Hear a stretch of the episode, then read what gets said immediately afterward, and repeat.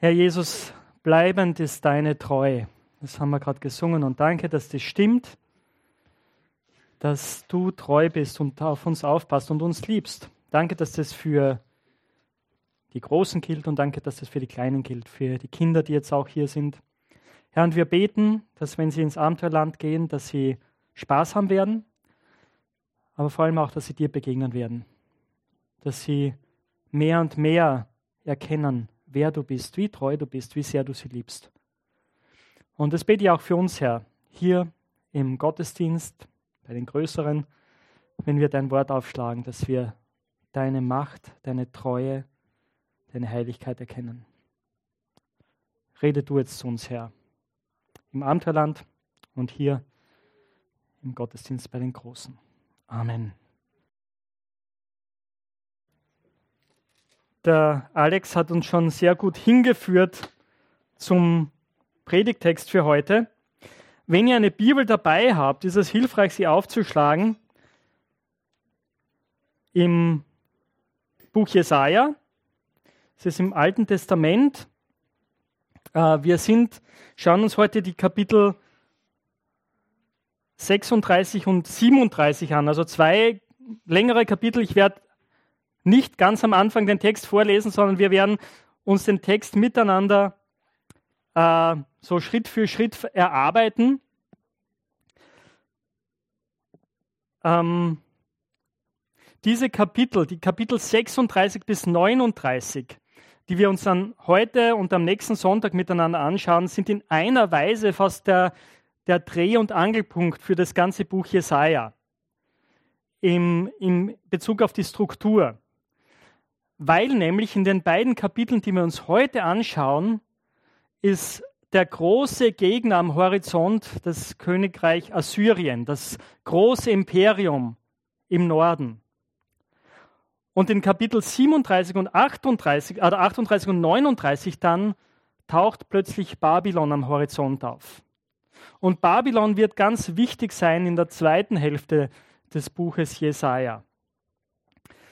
So viel schon mal vorausgeschickt. Und der Titel unserer Predigtreihe, was ist ein Fundament in haltlosen Zeiten? Oder man könnte es auch anders formulieren, worauf setzt du deine Hoffnung? Worauf setzt du deine Zuversicht? Ist auch die große Frage in dem Abschnitt, den wir uns heute miteinander anschauen werden.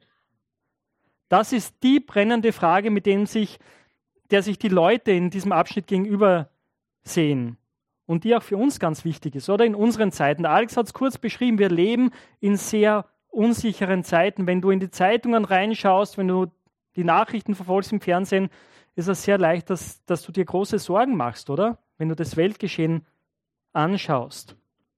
Und die Frage ist, worauf setzt du deine Zuversicht? Und können wir die nächste Folie haben?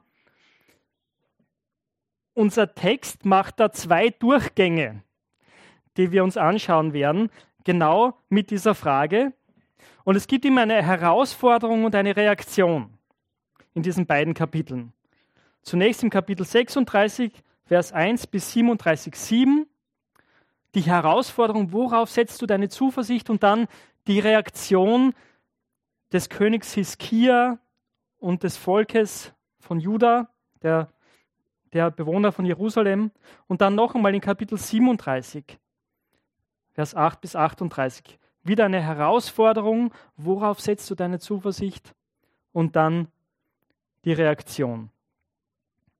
Bevor ich den Text vorlese jetzt oder einen Teil des Textes vorlese, äh, möchte ich noch weitergehen und euch eine Karte nochmal kurz zeigen, damit, ihr ein bisschen, damit wir uns ein bisschen das vor Augen führen. Äh, ich hoffe, ihr könnt es einigermaßen erkennen. Ja, man sieht es gut. Ähm, das Spannende ist, das kleine, dieser kleine grüne Fleck, den ihr südlich da von Israel seht, das ist Juda. Das ist das Königreich, um das es geht, mit der Hauptstadt Jerusalem. Nicht sehr groß, oder im Vergleich. Und ähm, Assyrien ist im Norden mit der Hauptstadt Ninive und Assur sind die beiden Städte, die ihr hier seht. Dann südlich davon ist, ist Babylon, das zu dem Zeitpunkt eher eine schwache Nation ist und eigentlich von den Assyrern besetzt ist. Also die geopolitische Weltlage im Nahen Osten zu dieser Zeit ist, das Imperium ist Assyrien. Das ist die Großmacht. Und was der Hintergrund unserer Geschichte, die wir gleich anschauen ist, äh, werden, ist, ist, dass es hier im Süden an der, an der Mittelmeerküste eine Allianz, eine Rebellion gegen Assyrien gegeben hat. Und das Königreich Juda ist da mittendrin. Hiskia ist einer der Player hier in dieser Rebellion gegen Assyrien.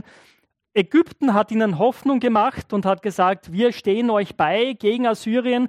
Ägypten ist so ein bisschen die alte Weltmacht, die aber schon so ein bisschen im Untergang begriffen ist und Allianzen schmieden will gegen Assyrien und Juda hat sich auf die Seite Ägyptens geschlagen. In eine politische Allianz gegen Assyrien und das führt natürlich dazu, dass der König von Assyrien sagt, diese Rebellion muss ich niederschlagen. Und er ist mit seinem Heer unterwegs, äh, um diese Rebellion zu vernichten. Das Königreich Israel ist schon gefallen, Samaria ist schon zerstört und jetzt stehen die Truppen vor Jerusalem.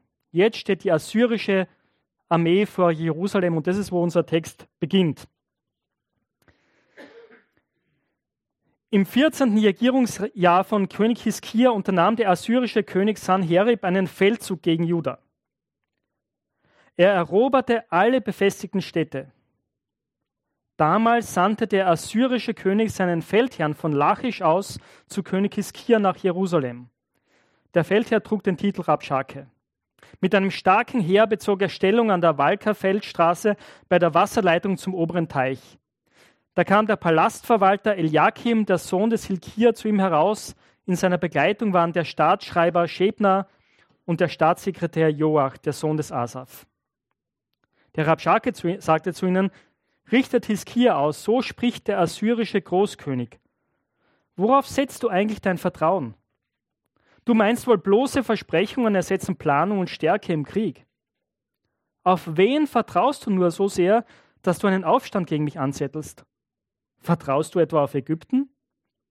Ägypten ist doch nicht mehr als ein zerbrochenes Schilfrohr. Wer sich darauf stützt, dem fährt es in die Hand und durchbohrt sie. So geht es allen, die, den, die auf den Pharao, den König von Ägypten, vertrauen. Oder wollt ihr mir sagen, wir vertrauen auf den Herrn, unseren Gott? Dessen Kultplätze und Altäre hat Hiskia doch beseitigt. Er hat in Juda und in Jerusalem angeordnet, allein vor diesem Altar in Jerusalem sollt ihr Gott anbeten. Mein Herr und der König von Assyrien bietet dir eine Wette an. Ich gebe dir 2000 Pferde, wenn du die Reiter dazu stellen kannst. Dabei kannst du ja nicht einmal einen einzigen unbedeutenden Hauptmann zurückschlagen, der meinem Herrn dient. Deshalb musstest du auf Ägypten vertrauen, das so viele Streitwagen und Reiter hat. Nun frage ich dich, bin ich etwa ohne Erlaubnis des Herrn gegen dieses Land heraufgezogen, um es zu verwüsten? Nein. Der Herr selbst hat zu mir gesagt, zieh gegen dieses Land herauf und verwüste es. Mal so weiter Text, wir werden dann gleich weiterlesen. Runde 1. Worauf setzt du deine Zuversicht? Die Herausforderung und die Reaktion. Zunächst die Herausforderung in diesen Versen. Der Feld, äh, Assyrien zieht mit ein großes Heer vor Jerusalem. Also der, der König selbst, der König von Assyrien selbst belagert Lachisch, das ist eine andere Stadt in Juda. Aber ein großer Teil des Heeres ist vor Jerusalem unter seinem Oberbefehlshaber, dem Rabschake. Und jetzt sehen wir etwas, was nicht neu ist, was wir auch in der Ukraine erleben. Ähm, aber was es schon damals gab, nämlich eine ganz entscheidende Phase des Krieges, ist Propaganda.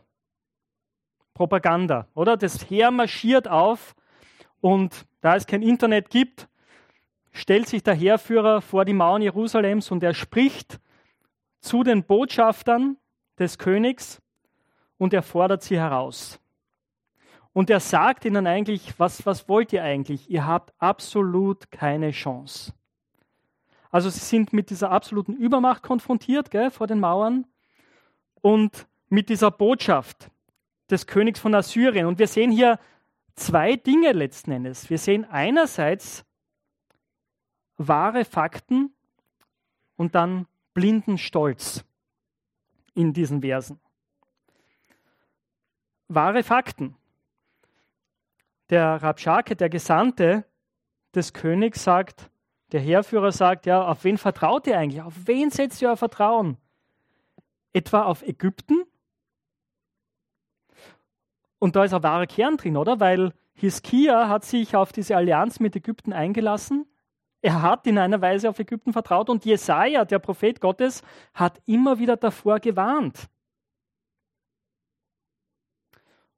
Und der Heerführer sagt, das ist ein völlig sinnloses Vertrauen.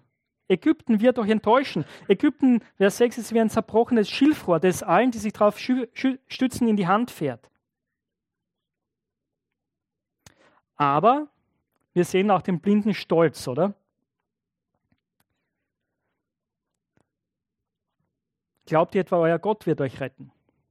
sagt der Heerführer hier.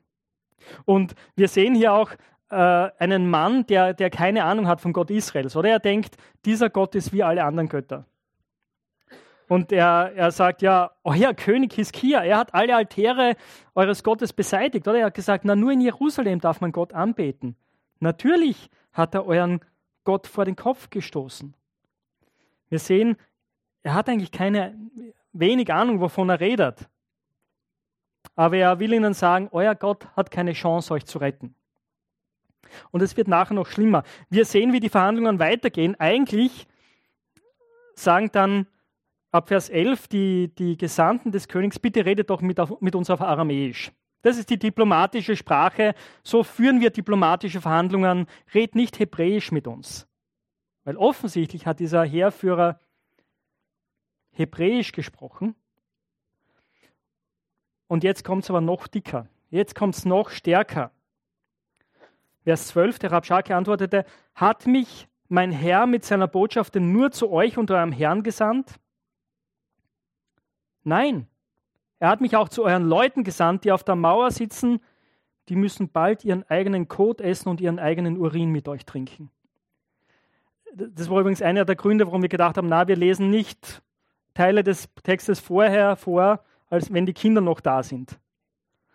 Oder das hier schwingen mit die Grausamkeiten des Krieges. Und er stellt ihnen in Aussicht, das ist das, was euch erwartet, wenn ihr euch weiter widersetzt. Und so redet er weiter. Und er redet jetzt zum Volk und sagt, lasst euch nicht täuschen. Vers 13. Hört, was euch der assyrische Großkönig zu sagen hat. So spricht der König. Lasst euch von Hiskia nicht täuschen. Er kann euch retten, nicht retten. Lasst euch von Hiskia nicht dazu verleiten, auf den Herrn zu vertrauen. Hört nicht auf ihn, wenn er sagt, der Herr wird uns bestimmt retten. Diese Stadt wird dem König von Assyrien nicht in die Hände fallen. Hört nicht auf Hiskia. So spricht der König von Assyrien. Kommt heraus und schließt Frieden mit mir. Dann kann jeder von seinem Weinstock und von seinem Feigenbaum essen. Und jeder kann Wasser aus seiner eigenen Zisterne trinken. Später komme ich und hole euch in ein Land, das eurem ähnlich ist. Dort gibt es Getreide und Most, Kornfelder und Weinberge. Deshalb lasst euch von Hiskia nichts vormachen. Wenn er sagt, der Herr wird uns retten. Haben etwa die Götter der anderen Völker ihre Länder vor dem König von Assyrien gerettet? Wo sind denn die Götter von Hamad und Arpad? Wo sind die Götter von Sepharvaim? Haben sie Samaria vor mir gerettet? Welcher von den Göttern all dieser Länder hat sein Land vor mir gerettet? Wieso sollte ausgerechnet der Herr das können und Jerusalem vor mir retten? Wow. Jetzt wendet er sich ans Volk oder, und er ruft sie zur aktiven Rebellion auf. Er sagt, widersetzt euch doch dem König. Hört nicht auf ihn. Und hier ist es jetzt ganz klar, er sagt, hört nicht auf ihn, wenn euch sagt, der Herr wird uns retten. Das kommt immer wieder, oder? Diese Herausforderung, auf wen setzt ihr euer Vertrauen? Vertraut nicht auf Iskia, vertraut nicht auf den Herrn. Er kann euch nicht retten. Und es ist ein bisschen so Zuckerbrot und Peitsche, oder? Was er auch macht. Er, er redet es ein bisschen schön, er sagt, ja, kommt heraus zu mir, schließt Frieden mit mir. und später werde ich kommen und euch in ein Land führen, das so ähnlich ist wie eures. Und das war natürlich die Praxis der Assyrier. Das haben sie mit Samaria auch gemacht, nachdem sie es völlig zerstört hatten. Sie hatten das Volk verschleppt in andere Länder. Und genau das bietet er ihnen an, in ein bisschen rosa gefärbter Brille, oder? Aber der Punkt ist, was er ganz am Ende sagt. Er sagt, glaubt ihr, der Herr, Jahwe, kann euch retten aus meiner Hand, aus der Hand des Königs von Assyrien? Glaubt ihr, er ist anders als all die anderen Götter, deren, die ihre Völker nicht retten konnten vor mir? Gott ist nicht anders als die Götter der anderen Völker. Das ist die Botschaft des Heerführers von Assyrien. Die Frage ist, wie wird Hiskia reagieren darauf? Auf diesen blinden Stolz. Es ist spannend, was wir in Vers 21 lesen. Da schwiegen die Hofbeamten und gaben ihm keine Antwort. Dem König Hiskia hatte ihnen befohlen, gebt ihm keine Antwort. Da kehrten die drei Beamten zu Hiskia zurück, der Palastverwalter Eliakim der Sohn des Hilkia, der Staatsschreiber Schebner und der Staatssekretär Joach, der Sohn des Asaf. Mit zerrissenen Kleidern traten sie vor den König und berichteten ihm, was der Rabschake gesagt hatte. Und dann lesen wir, wie Hiskia reagiert. Verse 1 bis 7. Als König Hiskia das hörte, zerriss er seine Kleider und zog ein Trauergewand an. Dann ging er in den Tempel. Auch der Palastverwalter Eliakim, der Staatsschreiber Schebner und die führenden Priester zogen Trauergewänder an. So schickte Hiskia sie zum Propheten Jesaja, dem Sohn des Amos. Sie sollten ihm ausrichten: So spricht Hiskia: Heute ist ein Tag der Not, Not, der Strafe und der Schande. Es geht uns wie Kindern, die bei der Geburt feststecken, doch den Frauen fehlt die Kraft, sie herauszupressen. Vielleicht hört ja der Herr, dein Gott, was der Rabschake gesagt hat und bestraft ihn dafür. Denn er hat den lebendigen Gott verhöhnt im Auftrag seines Herrn, des assyrischen Königs. Bete doch für den Rest der Leute, den man in Jerusalem noch finden kann. Mit dieser Botschaft kamen die Berater des Königs Hiskia zu Jesaja.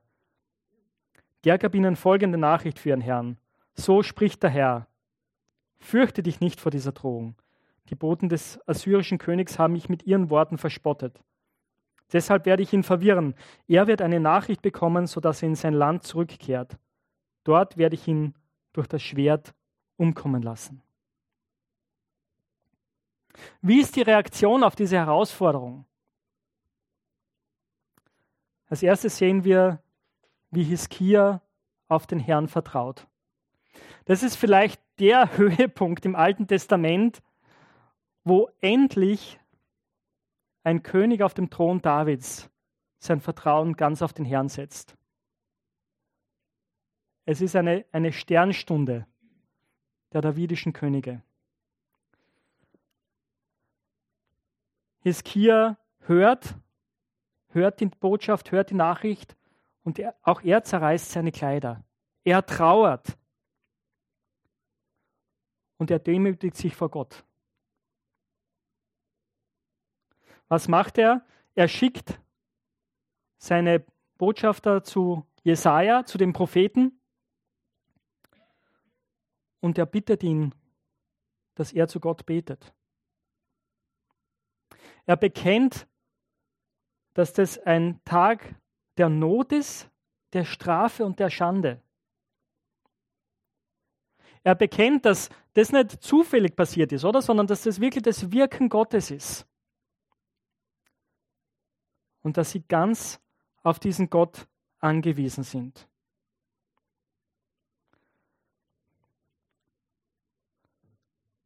Und was wichtig ist, ist, was, was er ganz am Ende in Vers 4 sagt, oder? Letzten Endes geht es ihm, es geht ihm natürlich um Jerusalem, es geht ihm, ihm um das Volk, das da ist und um das Königreich Juda, aber vor allem geht es ihm um Gott, oder? Er hat den lebendigen Gott verhöhnt im Auftrag seines Herrn. Das ist der Punkt, oder? Der Heerführer Assyriens hat den lebendigen Gott verhöhnt. Und deswegen kommt die Antwort sofort. Jesaja muss nicht lang beten und warten auf die Antwort Gottes. Und er sagt sofort, als sie zu ihm kommen: Fürchte dich nicht vor dieser Drohung, denn sie haben mich verspottet, mich, den lebendigen Gott. Und ich werde eingreifen. Ich werde ihn verwirren, sodass er abziehen muss und in sein Land zurückkehrt. Das heißt, es ändert, dieser erste Durchgang ändert mit dem Versprechen der Errettung. Und dann geht es weiter, dann gehen wir in die zweite Runde. Wieder Herausforderung und Reaktion. Wiederum ist die Frage, worauf setzt du deine Zuversicht? Diese Herausforderung wird erneuert. Wir lesen in Vers 8, der Rabschake zieht zum assyrischen König zurück und weil der woanders hinziehen musste, er hatte erfahren, äh, dass der König von Lachisch abgezogen ist, von dieser Stadt in Juda und gegen Libna kämpft, gegen eine andere Stadt. Und der König von Assyrien hat eine Nachricht erhalten, dass der, der König von Ägypten losgezogen ist mit einem Heer, um gegen ihn zu kämpfen. Und deswegen zieht auch er ab. Es ist natürlich, äh, damals gab es keine Satelliten, gell? Man wusste nicht, wo sich der Feind befand. Manchmal hat man nur Gerüchte gehört und manchmal sind Armeen wochenlang durch die Gegend gezogen, manchmal sogar monatelang, ohne zu wissen, wo der Feind sich wirklich aufhält. Und so eine Situation haben wir hier, wo der assyrische König eigentlich nicht genau weiß, wie die, wie die Lage ist. Aber er hat Jerusalem noch nicht vergessen. Er schickt Boten nach Jerusalem. Und ab Vers 10 lesen wir das wieder. So sollt ihr zu König Hiskia von Juda sprechen. Lass dich von deinem Gott nicht betrügen. Du vertraust ihm und denkst, Jerusalem wird dem assyrischen König nicht in die Hände fallen. Du hast doch gehört, was die Könige von Assyrien den anderen Ländern angetan haben. Sie haben alle vollständig verwüstet. Und ausgerechnet du solltest gerettet werden? Sind denn die Völker, die meine Vorfahren vernichtet haben, von ihren Göttern gerettet worden? Was ist mit Gosan, Haran und Rezef geschehen? Wie steht es um die Nachkommen Edens, die in Telassa lebten? Wo ist der König von Hamad geblieben? Wo ist der König von Arpad? Wo der König der Stadt Sepharvaim? Wo sind die Könige von Hena und Ava? Das alles stand in einem Brief, den Hiskia von den Boten erhielt. Nachdem er ihn gelesen hatte, ging er zum Tempel hinauf und legte ihn dem Herrn vor. Das heißt, diese Herausforderung wird erneuert, oder? Und es ist ganz deutlich, die Botschaft des assyrischen Königs ist, glaub nicht, dass dein Gott dich retten wird, weil er ist genau gleich wie alle anderen Götter. Das ist seine Einstellung, das ist seine Haltung. Und was macht Hiskia jetzt? Hiskia geht wieder zum Herrn. Er geht in den Tempel und breitet diesen Brief vor Gott aus. Und dann lesen wir sein Gebet. Hiskia betet im Tempel zum Herrn. Herr Zebaut, das bedeutet Herr der Herrscher. Gott Israels, der über den Cherubim thront. Du allein bist Gott und herrscht über alle Reiche der Erde. Du hast den Himmel und die Erde gemacht. Herr, habe ein offenes Ohr für mich und höre. Herr, öffne deine Augen und sieh. Hör dir die Worte von Sanherib an. Er hat diesen Brief geschickt, um dich, den lebendigen Gott, zu verhöhnen. Es ist wahr, Herr, die Könige von Assyrien haben alle Länder verwüstet und deren Götter ins Feuer geworfen. Es waren ja auch gar keine Götter, sondern Machwerke von Menschenhand, aus Holz oder Stein. Deshalb konnten die Assyrer sie vernichten. Nun bitte ich dich, Herr, unseren Gott, rette uns vor dem König von Assyrien. Dann werden alle Königreiche der Erde erkennen, dass du allein der Herr bist. Wow. Was für ein Gebet. Und es beginnt damit und endet damit, dass Hiskia sagt, du allein bist Gott über Himmel und Erde. Du bist der Herr, der über alle Nationen regiert. Und deswegen höre, schau hin und rette uns. Und Hiskia ist ehrlich und realistisch, oder? Er sagt, ja, es stimmt, Assyrien hat all diese Reiche vernichtet. Aber ihre Götter waren Menschenwerk, aus Holz, aus Stein. Aber du, du bist der lebendige Gott. Und deswegen vertraut Hiskia diesem Gott, weil er weiß, er ist ganz anders als alle anderen Götter. Was für ein großartiges Gebet oder was für ein großartiges Vorbild für uns auch, wenn wir uns ausweglosen Situationen gegenübersehen.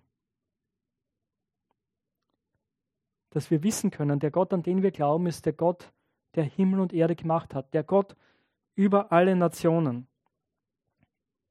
Übrigens, das möchte ich nur zwischendurch einmal sagen, äh, es ist eigentlich komisch, oder, dass wir uns hier im 21. Jahrhundert mit einem Text beschäftigen, der 2700 Jahre alt ist, ungefähr, ein bisschen weniger vielleicht.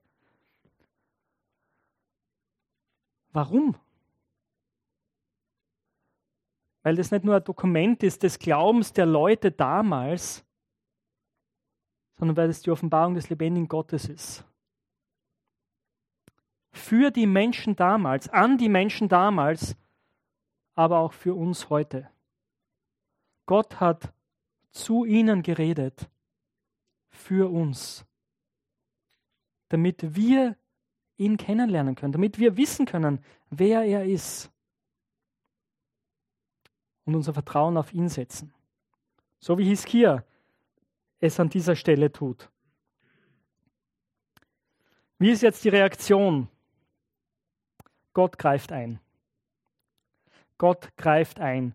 So wie wir es schon im vorigen Kapitel gesehen haben, ist es hier nochmal, aber hier ist es jetzt länger. Auf das Gebet hin bekommt Hiskia eine, eine Botschaft von Jesaja. Und der Eindruck ist fast so, als würde Hiskia gerade von seinem Gebet aufstehen und schon kommt die Botschaft von Jesaja, die Antwort Gottes auf sein Gebet. So spricht der Herr, der Gott Israels, du hast zu mir gebetet, weil Sanherib, der König von Assyrien, dich bedroht. Dies ist das Wort, das der Herr ihm zu sagen hat. Und es sind drei Dinge. Gott offenbart sein Wirken, Gott verspricht seine Errettung und drittens Gott handelt. Gott offenbart sein Wirken, Gott verspricht Errettung und Gott handelt. Und das Erste, was, es sind drei Worte, die, die hier auch Hiskia gegeben werden. Und das Erste ist ein Wort für ihn, aber über den König von Assyrien. Dies ist das Wort, das der Herr ihm zu sagen hat. Die Jungfrau, die Tochter Zion verachtet und verspottet dich. Die Tochter Jerusalem schüttelt ihren Kopf über dich.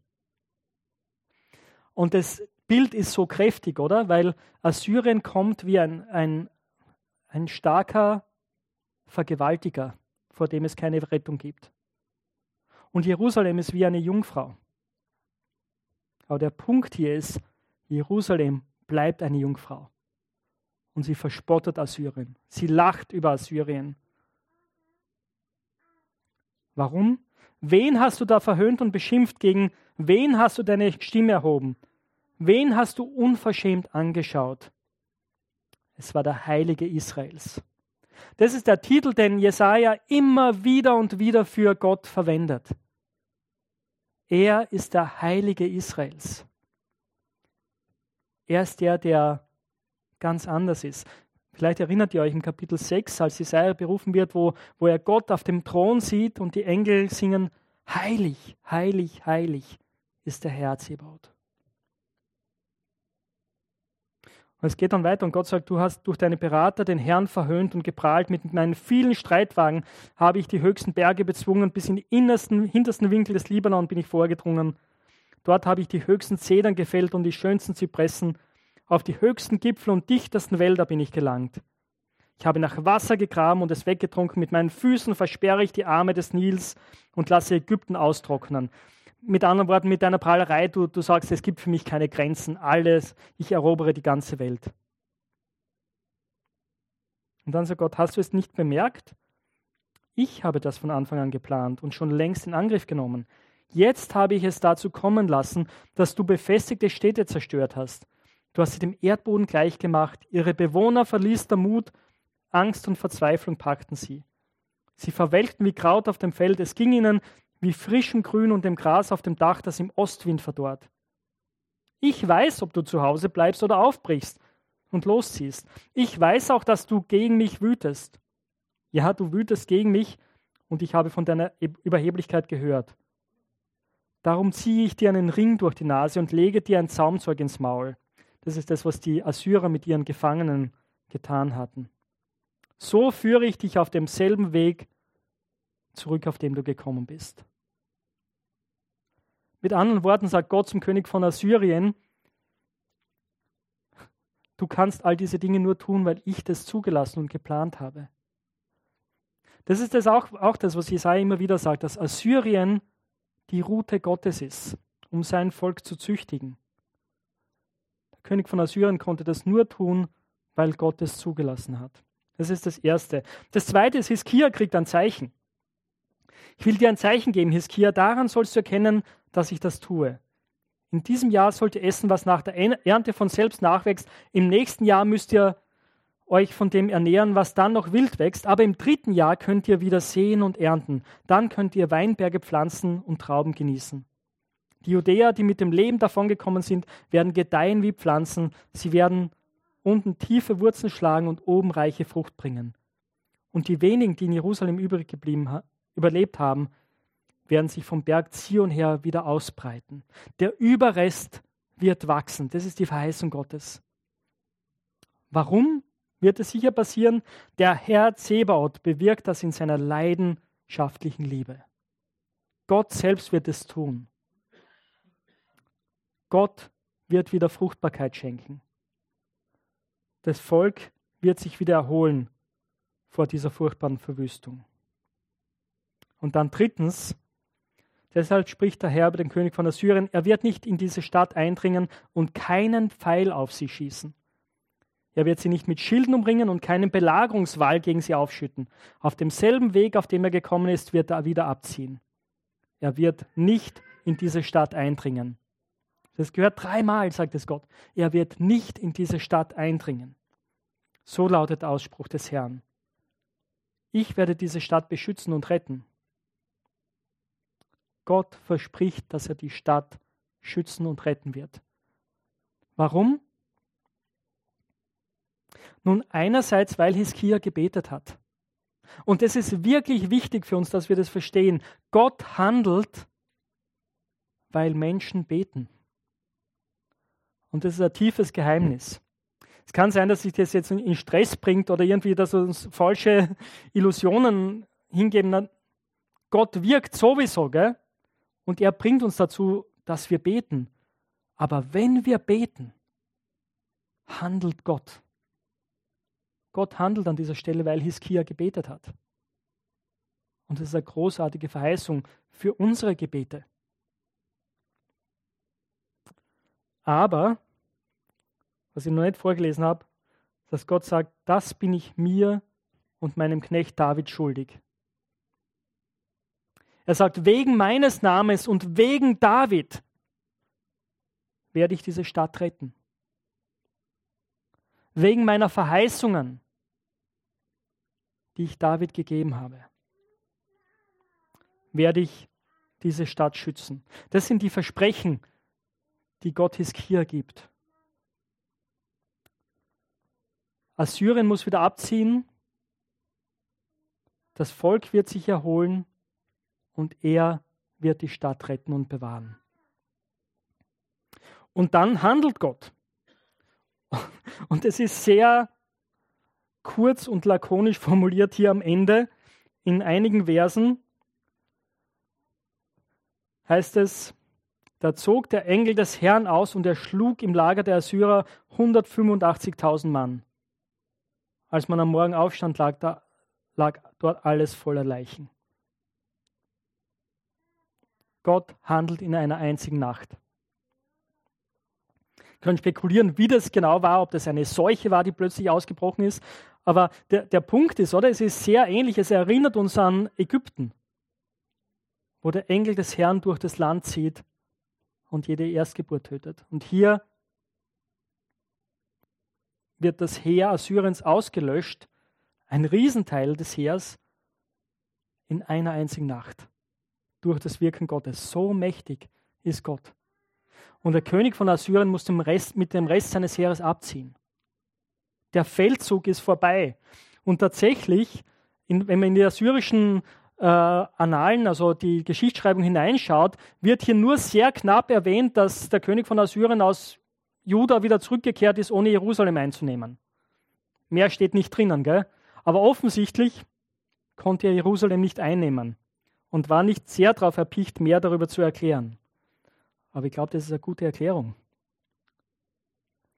Und dann heißt der assyrische König Sanherib brach auf und zog ab. Er kehrte nach Ninive zurück und blieb dort. Einmal betete er im Tempel seines Gottes Nisroch. Und das ist ungefähr 20 Jahre später, nach diesen Ereignissen.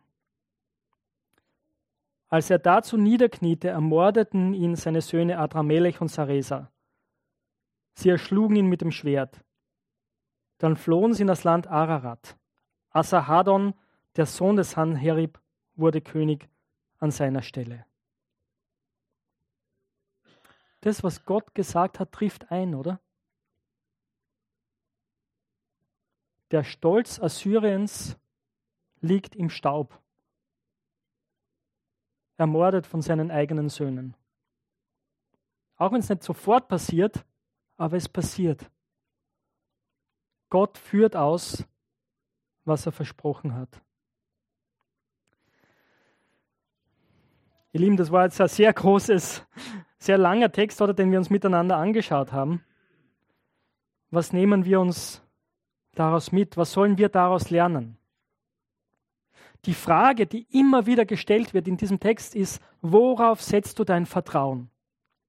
Und tatsächlich, wenn ihr das Buch Jesaja vor Augen habt oder gut kennt, dann wisst ihr, dass es eine Frage ist, die schon ganz am Anfang des Buches einmal gekommen ist, im Kapitel 7, nämlich an den Vater von Hiskia, Ahas, der in einer Weise das Gegenteil von Hiskia war. Er hat Gott nicht vertraut. Es war offensichtlich, dass er Gott nicht vertraute. Aber jetzt an dieser Stelle kommt die Frage an Hiskia und er vertraut Gott und wird belohnt. Und genauso ist es die Frage an uns alle. Auf wen setzt du dein Vertrauen? Und der Text will uns ermutigen und sagen, vertrau auf Gott, gerade wenn Situationen ausweglos erscheinen. Das, was Gott sagt und verspricht, können wir die nächste Folie haben, kann und wird er tun. Das sehen wir hier in diesen Kapiteln. Das, was Gott sagt und verspricht, kann und wird er tun. Deshalb setzt dein Vertrauen ganz auf ihn.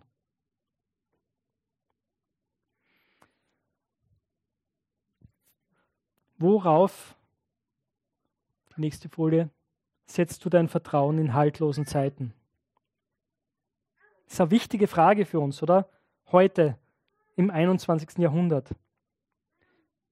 Natürlich bin ich kein König oder wir sind keine Könige und haben ein Volk zu verteidigen gegen eine, eine fremde Armee, aber oft sind wir Situationen, Situationen konfrontiert, wo wir keinen Ausweg sehen.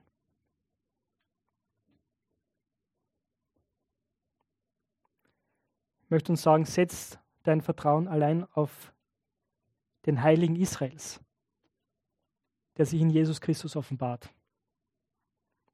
Setz dein Vertrauen allein auf Jesus Christus.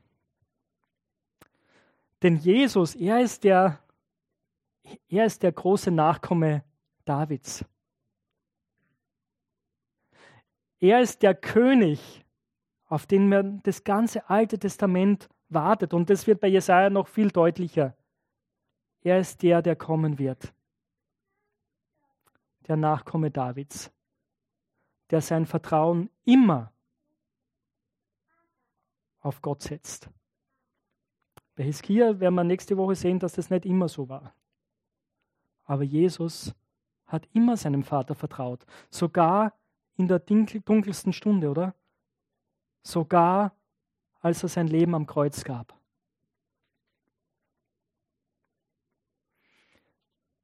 Er ist unser König. Er ist unser Vorbild.